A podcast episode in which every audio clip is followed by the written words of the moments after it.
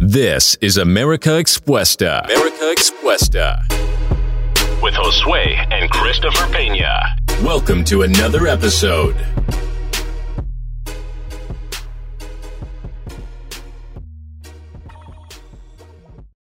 Hola, ¿qué tal amigos? Bienvenidos a un nuevo episodio de América Expuesta. Estamos muy felices de ver todos sus comentarios y feedback que nos están dando tanto en mensaje privado como en los comentarios. Gracias por todo el apoyo.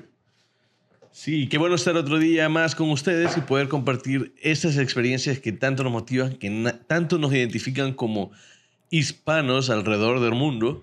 Así que esperamos que este nuevo episodio sea una dosis de motivación para la semana. Bueno, este día vamos a hablar sobre un tema muy, muy, muy nostálgico para nosotros y tiene que ver con lo que a la mayoría de hombres les gusta. Vamos a hablar sobre los vehículos, sobre los carros, pero vamos a ponerle nuestra propia sazón hablando sobre esas experiencias personales que nos caracterizan. Claro. Y estaba recordando una experiencia hace mucho, mucho tiempo que mi papá me empezó a enseñar a temprana edad a manejar. Y creo yo que tenía unos 11 años cuando me empezó a enseñar a mi papá y muchos me han de recordar en, la colonia América yendo al, barrio, a la capilla, a la iglesia, en carro a los 11, 12 años. Y viéndome pasar por todo el vecindario, todo el mundo se quedaba sorprendido.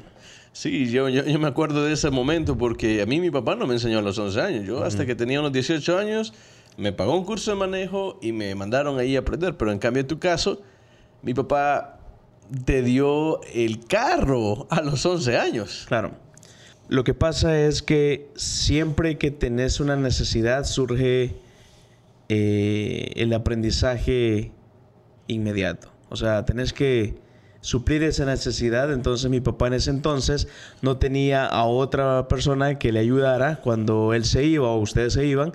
Entonces la única solución que él tenía a ese problema era enseñarme a manejar a muy temprana edad. Y eso no tiene sentido porque la ley dice que hasta los 16 años puedes empezar a manejar. Entonces, pero una necesidad obligó a mi papá a enseñarme a temprana edad para que yo fuera muy independiente desde muy pequeño. Sí, sí, recuerdo que, pasabas, creo que tus primeras lecciones fueron en el parqueo o en la cancha de básquetbol de la iglesia en San Jacinto, en San Salvador, al sur de San Salvador.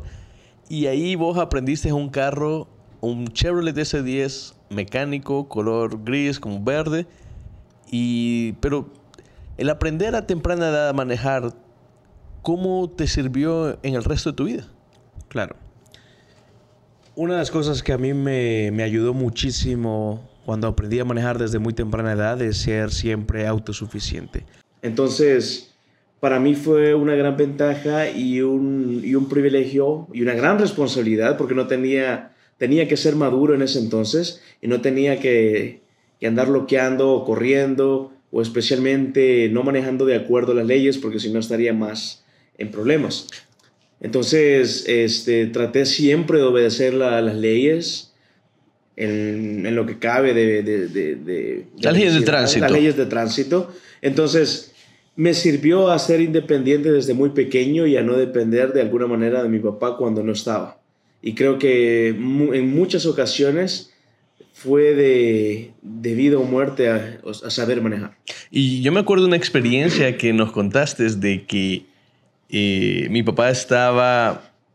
Él, él, no quería manejar, creo yo. Creo que se sentía un poco cansado. Creo que estaba algo cansado, es correcto. Y en lugar de manejar, él te dio la llave del carro para que vos le manejaras a él. Correcto. ¿Cómo fue eso? Entonces, en esa experiencia mi papá iba en el asiento trasero del conductor y él me dice, anda tranquilo, vamos a ir a comprar, qué sé yo, pan. Y de repente veo un, carro patrulla que menciona las luces y ahí estamos por el triángulo de, ahí por San Jacinto, de camino para, para San Marcos, y se para el policía y menciona las luces. Yo tenía 12 años y a los 12 años no sabes qué vas a decir. Y yo me empiezo a poner nervioso y mi papá me dijo, no estés nervioso, yo me voy a bajar rápido. Entonces mi papá se baja del carro y él le dice, oficial, ¿le puedo ayudar en algo? Ah, sí, es que no tiene las luces encendidas. Entonces mi papá me dice, encende las luces. Y entonces ya las enciendo y no se dio cuenta de que un niño de 12 años andaba manejando. Entonces, él se sube otra vez en la parte trasera y vuelvo y me dijo, se continúa y no te vayas a poner nervioso. Entonces continuamos y para mí fue una de las experiencias que yo guardo en mi memoria porque fue mi primera experiencia en que me parara la policía a los 12 años. Entonces, fue, fue ahí una, una de mis primeras aventuras manejando a temprana edad.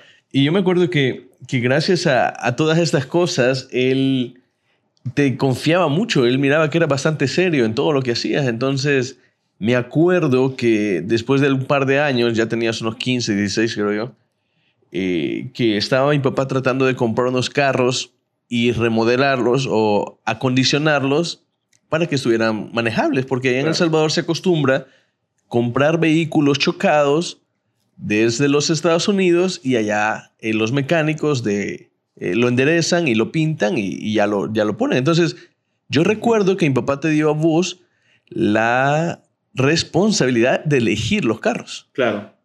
Sí, él me da la responsabilidad, entonces yo tenía unos 15, 16 años y mi papá, de cierta manera, él me empezó a dar asignaciones porque quizás yo creo que él pensaba que no iba a estar conmigo mucho tiempo. Entonces, él me empieza a enseñar y él me dice, Christopher, yo quiero que vos elijas los carros, que vos estimes el precio, vayamos a hacer una cotización de cuánto nos va a salir y reparar estos carros y este, quiero que tú los pagues y que hagas el cheque. Obviamente el dinero no era mío, pero él me iba a enseñar a comprar un carro. Entonces, él él y yo vamos al, rancho Navarra, que es en esta parte por la autopista.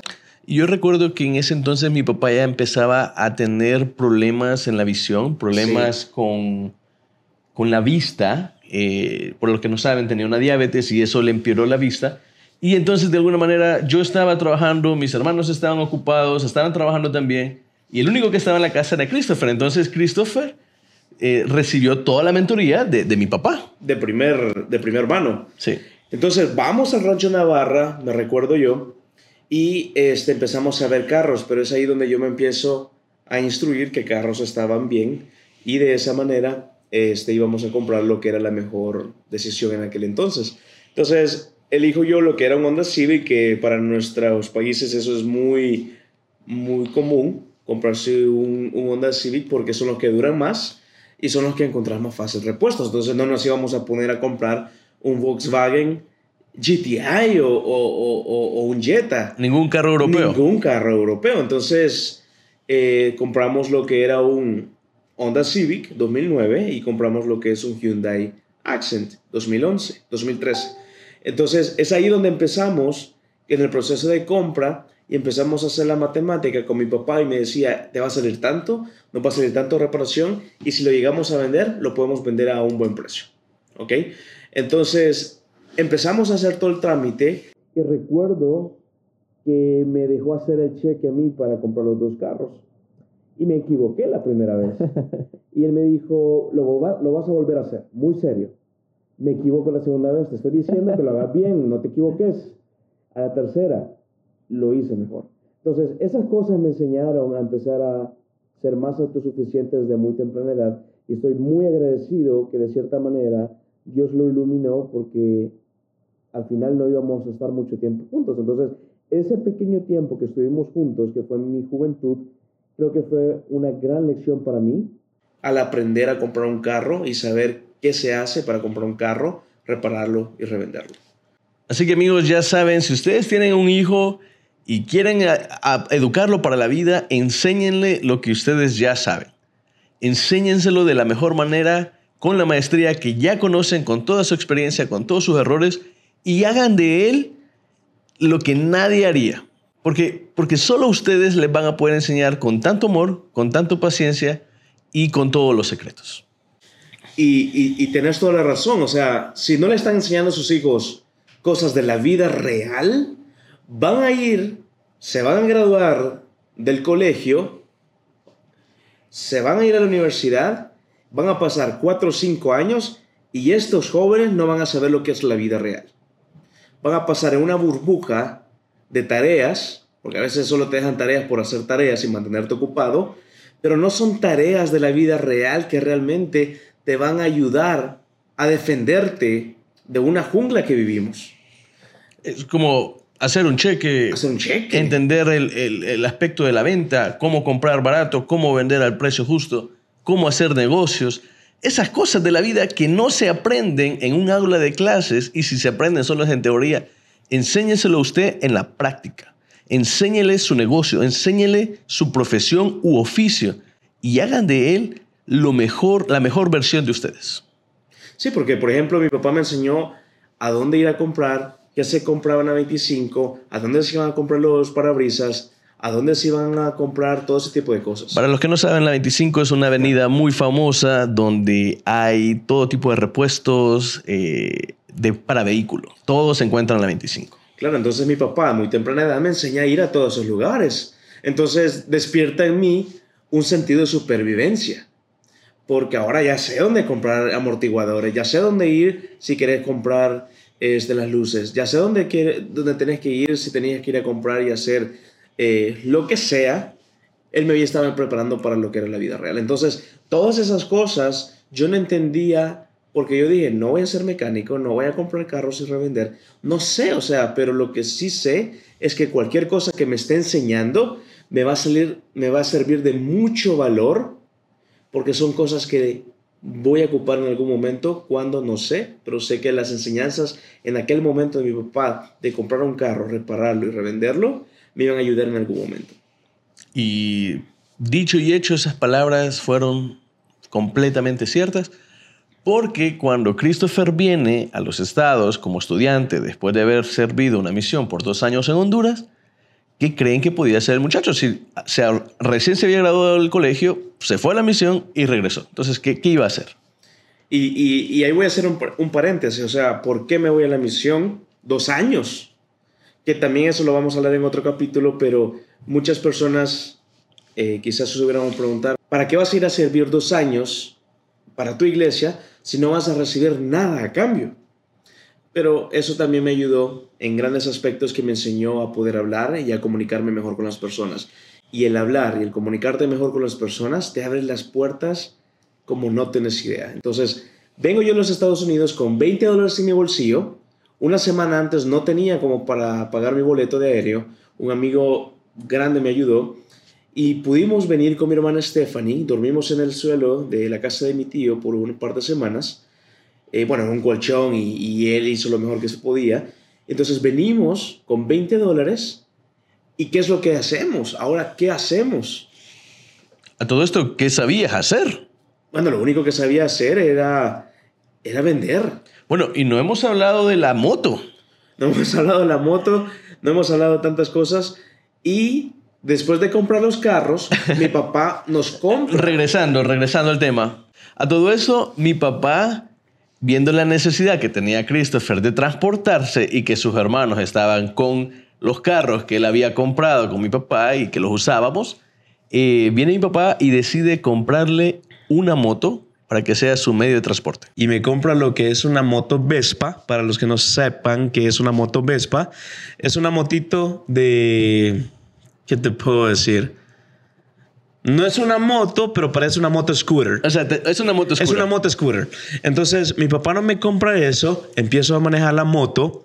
Mi papá tenía un pánico por las motos. No me recuerdo cómo me, me la compró, pero me la compró. Yo, yo creo que fue alguien que no tenía para pagarle por no sé qué cosas y le dio la moto. No recuerdo cómo fue. Entonces, me compro, me compro la moto y empiezo yo a andar en moto. Entonces, en una de estas, vos también la ocupaste. Sí, sí, sí. Y se le olvida ponerle gasolina a la moto Vespa. Entonces yo voy a clases de la iglesia para jóvenes de 14 a 18 años, que es a las 5 de la mañana. Voy hasta el templo que le famosamente en El Salvador le llaman el templo de los mormones. Voy a las 5 de la mañana, estaba lloviendo, la moto se me cae, se me apaga, me deslizo en un charco, en una lagunita que se hace por las tuberías y me caigo y salgo volando y yo recuerdo la cabeza como me golpeaba en el pavimento y voy tan enojado porque llevo la moto Sin gasolina. sin gasolina Sin hasta dinero. la casa caminando a las 5 de la mañana. Entonces fue una de las experiencias que, que bueno, ahora se cuentan con risas, pero fue una, una experiencia que es buena para recordar, que también nos hizo este, crecer. Claro, a mí me pegaron la gran regañada, pero yo qué culpa que se me olvidó. Lo siento. Entonces, eh, cositas así fueron desarrollando un poquito en mí el carácter. Luego me voy yo para la misión. En otro episodio vamos a hablar de nuestras misiones, para lo que las personas alguna vez se preguntaron qué fuimos a hacer ahí. Vamos a hablar de eso. Regreso de mi misión y la única cosa que yo podía hacer en este mundo, porque no tenía ningún crédito en la universidad, no, nadie me iba a dar trabajo y lo único que podía hacer era vender.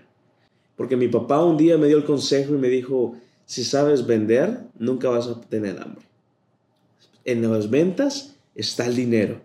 Vengo de la misión y le ayudo a mi hermano Josué en su empresa de publicidad que se llama Cheese, que hoy en día ya la volvimos a renacer, y empiezo yo y agarro lo que es el Paseo General Escalón, que es una calle principal en El Salvador, me pongo un saquito, me pongo una camisa de botones bien bonitos, trajeadito, y me voy a tocar puerta a puerta los negocios del Paseo General Escalón. ¿Te acordás de ese momento? Oh, claro, claro que sí. Me acuerdo que nos diste algunos clientes a la agencia que necesitaban sitio web, que necesitaban banners, que necesitaban diseños de las vitrinas. Entonces el negocio prosperaba porque teníamos un perfecto, un buen motor de ventas que es al final la que nos hacía producir. Entonces Christopher con esa experiencia desarrolló varios clientes, no solo nacionales, sino también en Honduras. Claro. Y eso de alguna manera nos apalancó como agencia y nos hizo crecer un poco. Así es. Y, y eso me ayudó para poder ahorrar y venirme a los Estados Unidos. Pude comprar mi laptop este, y pude hacer el esfuerzo de venir a los Estados Unidos. Pero después de hacer tantos gastos, porque la universidad aquí es muy cara, me queda con 20 dólares. Entonces, con fe, vengo con 20 dólares. Cualquier persona en su sano juicio, viniendo con 20 dólares, no se hubiera venido. Porque todos tienen miedo a venir. Todos hubieran tenido miedo.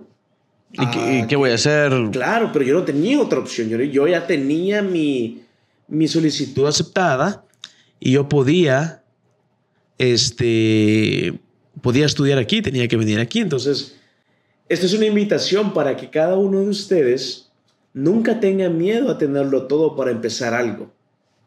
Cuando ustedes tienen miedo de empezar algo, eso es lo opuesto a un principio que se le conoce como la fe.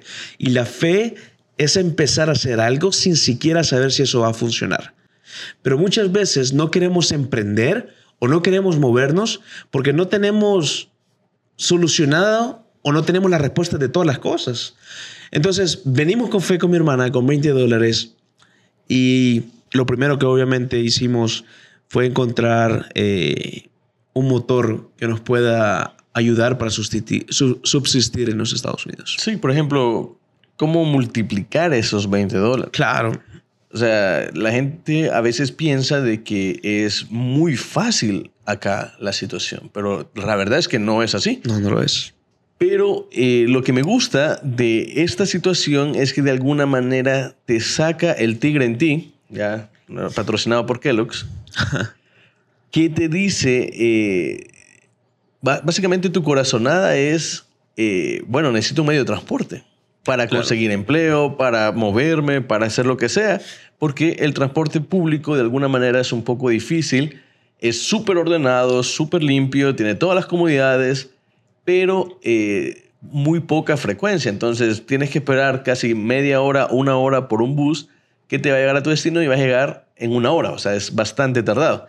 Entonces aquí su- surge la necesidad de movilizarte. ¿Cómo la, cómo la resolves? Claro, entonces voy a un lugar, una tienda que es de venta de cosas usadas que las personas donan y de esa manera esta persona, esta, esta organización hace este profit, hace ganancias, que es revendiendo las cosas que son usadas a un buen precio.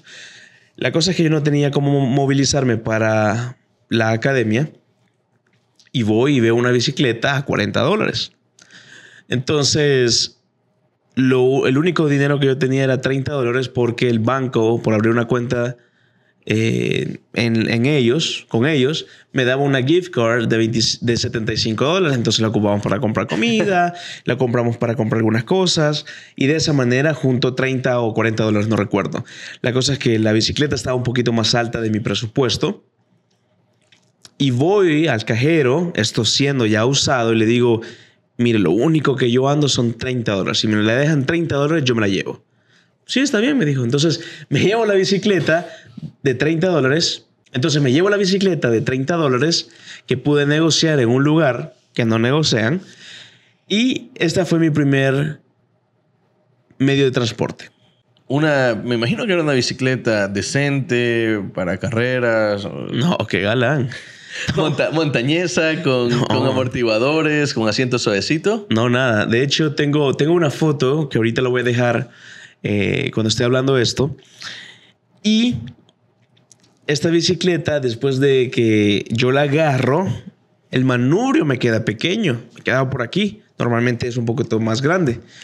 Y me doy cuenta que es de, de niño. Porque cada vez que pedaleaba yo sentía que no avanzaba y me quemaban las piernas. Y era tan horrible porque siempre se le bajaba el aire a las llantas. Entonces pasé tantas cosas que yo dije, no, necesito un carro, ya viene invierno, teníamos que levantarnos con mi hermana Estefan a las, cin- a las 4 de la mañana con un frío que nunca habíamos sentido, se me desangraba la nariz, íbamos a limpiar un museo de, mm, de arte de la universidad que nos habían empleado, nos habían empleado en la universidad. Y vamos con mi hermana Stephanie, ella iba caminando, yo iba con mi bicicleta o nos turnábamos. Y recuerdo perfectamente que dije, necesito un carro. Necesito un carro, no puedo andar sin carro, voy a, voy a hacer todo lo posible para tener un carro. Entonces, vamos con mi hermana Stephanie, empezamos a trabajar por dos semanas en este, en este museo de arte, juntamos ella y yo 350 dólares cada uno, y mi hermana, con un poco de dudas, me da el dinero porque yo le digo, Stephanie, dame los 350 Que ella había ganado. que ella había ganado, imagínense, después de tanto esfuerzo, y yo tengo 350, dámelos y yo los voy a multiplicar.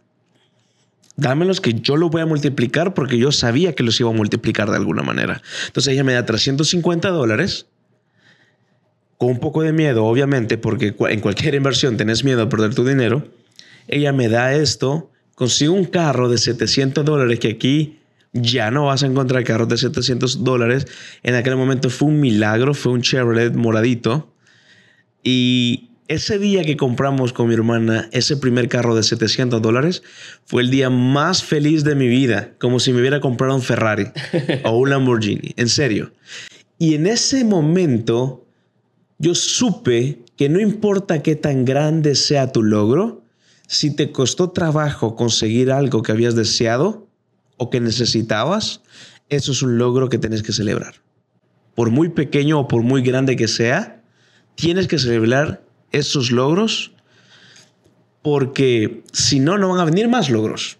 No vas a estar agradecido con la vida, aun aunque sea un carro de 700 dólares.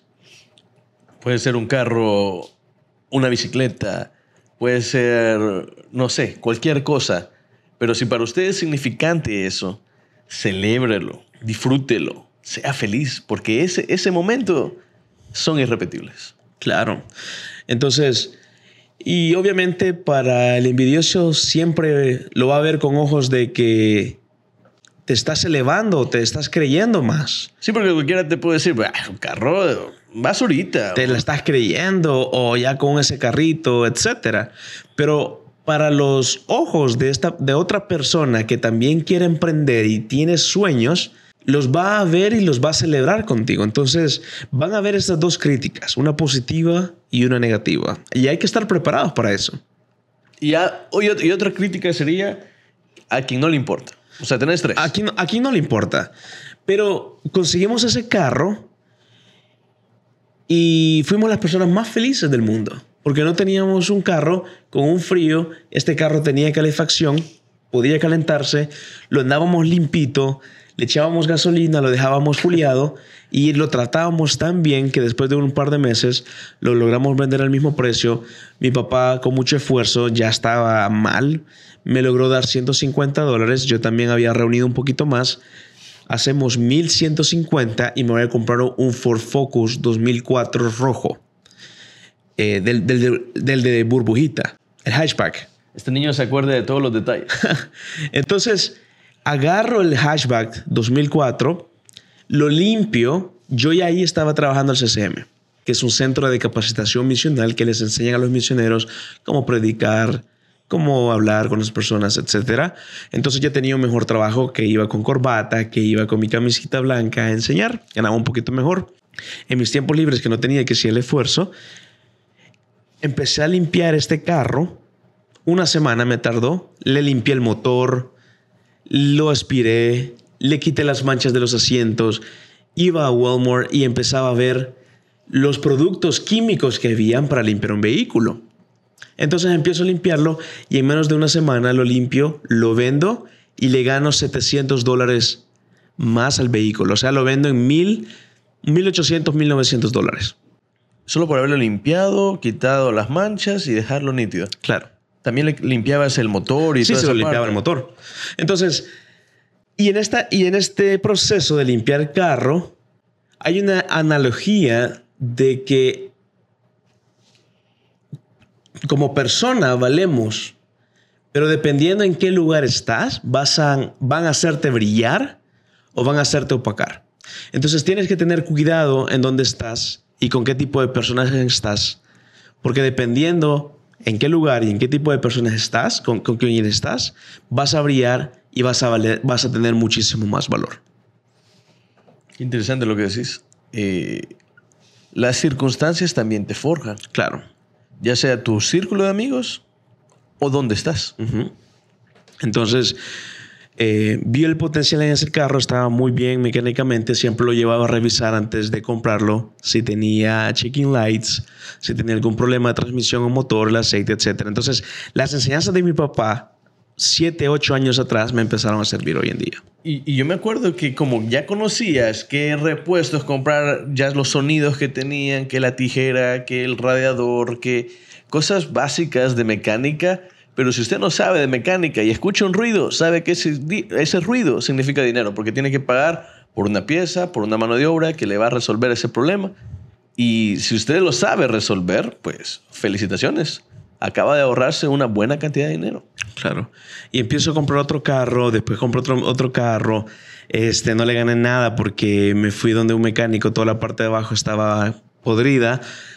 Lo vendí, lo que le gané, eso se le fue en reparaciones. Espérate, espérate, espérate. Entonces comenzás a ver que había dinero solo por, eh, por limpiar, por preparar el auto y por revenderlo. Correcto. A eso en Estados Unidos se le llama detailing, que significa el detallado. O sea, que le limpian todas las manchas, que le limpian todas las marcas de aceite, de suciedad y lo dejan impecable.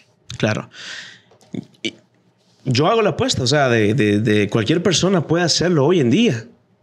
Si alguien tiene un carro, no lo puede vender, usted conoce a esa persona, y esto no es consejo financiero, ¿ya? Pero eso me sirve a mí.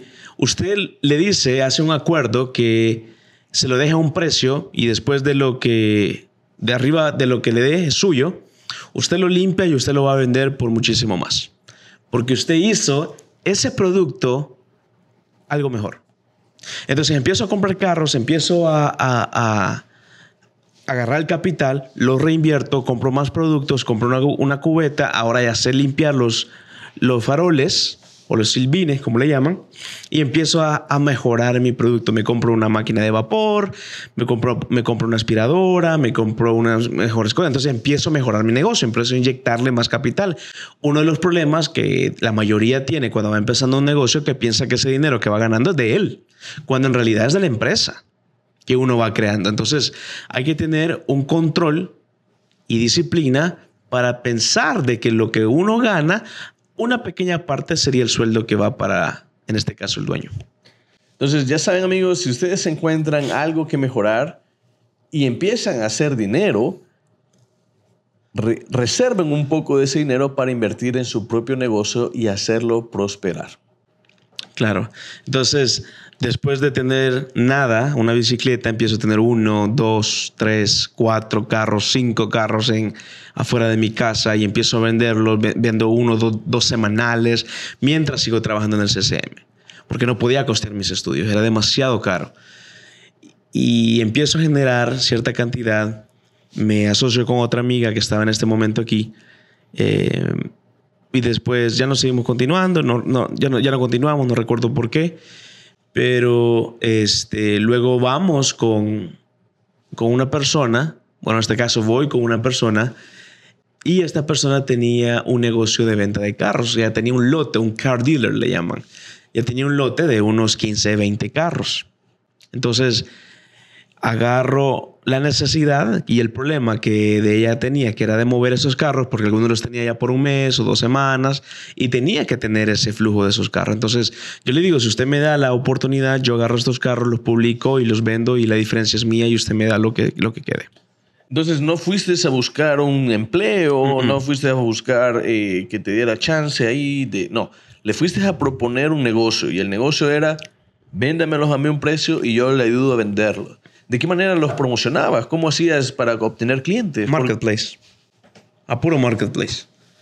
Y... Bueno, ¿los limpiabas también? ¿Les tomabas fotos? En ese caso ya no, porque los carros ya eran del 2010, 15, 14, ya estaban buenos, ya eran buenos carros. Entonces yo podía dar un buen carro mientras podía revenderlos. Entonces ya no, ya no los limpiaba, ya eso le tocaba a ellos, pero sí comercialicé un par y, y agarré tanta confianza con ellos y ellos en mí que ella tuvo un problema con, con su familia y, y me dejó a cargo del, del negocio por dos meses. O sea, una bicicleta se transformó en un auto, un auto se transformó en cinco autos, cinco autos o más se transformaron en un dealer de carros. Claro. Y quizás no todos eran míos, pero comercializábamos bastantes carros.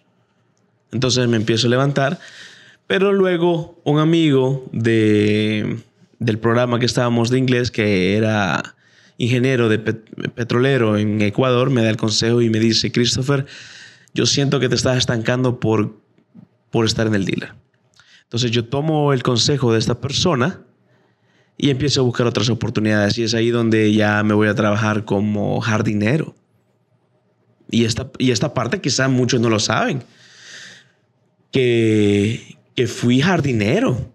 Sé cortar césped, sé crecer césped, sé instalar el sistema de acueducto y de riegue.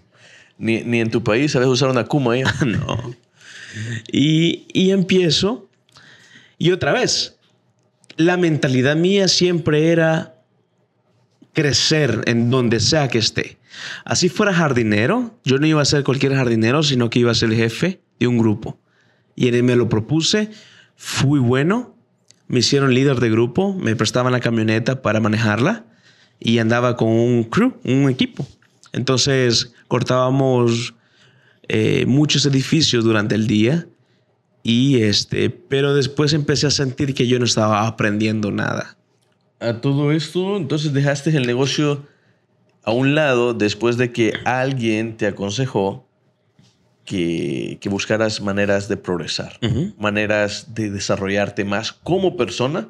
No solamente busquemos progresar en una área económica, porque el dinero a veces se acaba, pero las habilidades, el conocimiento y la experiencia, esa nunca se pierde. Entonces, amigos, si ustedes quieren progresar, si ustedes quieren emprender, busquen maneras de cómo desarrollarse ustedes como personas. Y el dinero va a llegar solo.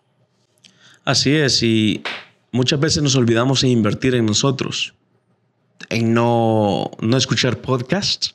Es una de las cosas que, que- que todos deberían de estar haciendo, no solo el nuestro, sino escuchar podcasts de motivación, de crecimiento personal, habilidades para hablar, entre otras cosas, escuchar audiobooks.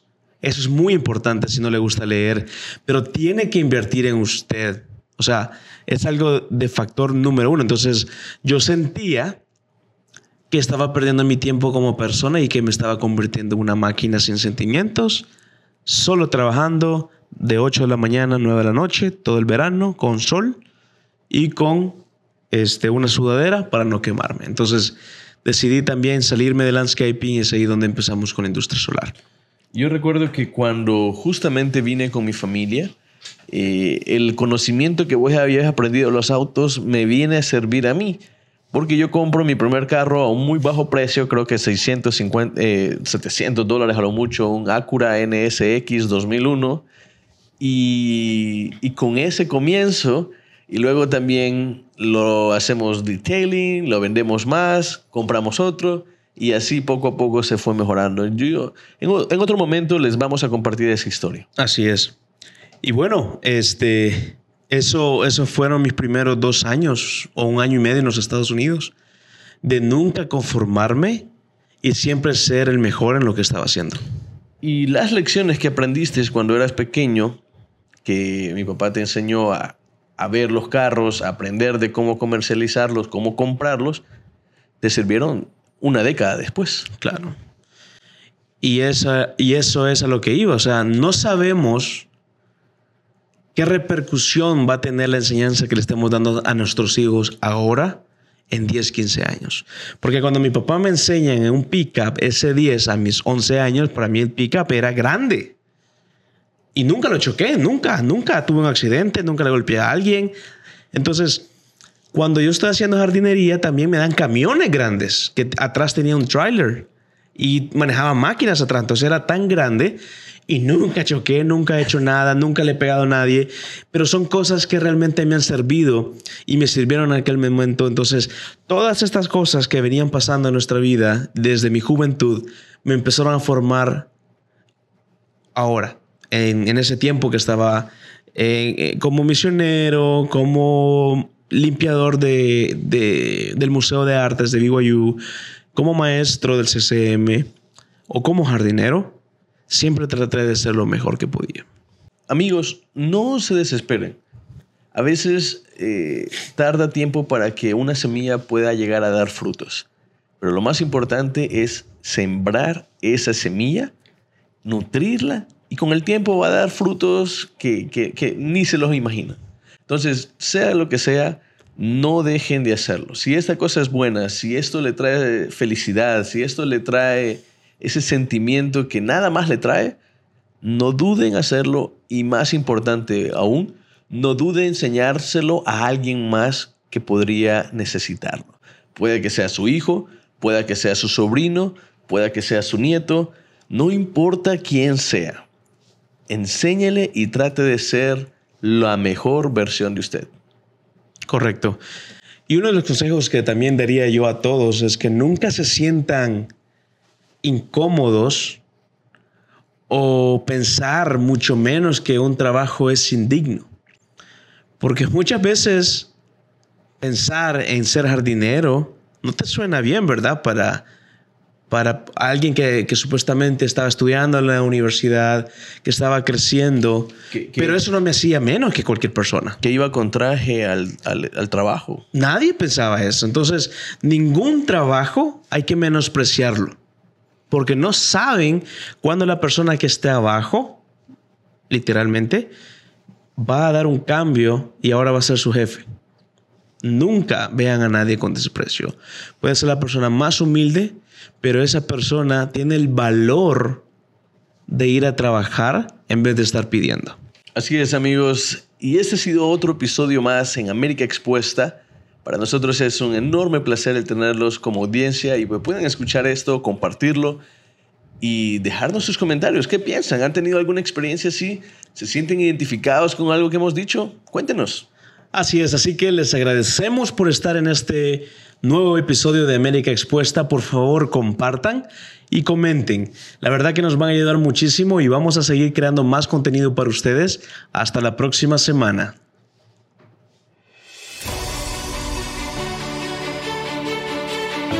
Thanks for joining us this week on America Expuesta. If you enjoyed this episode, please review and share with others. Let's keep hustling. Keep hustling. Until next episode.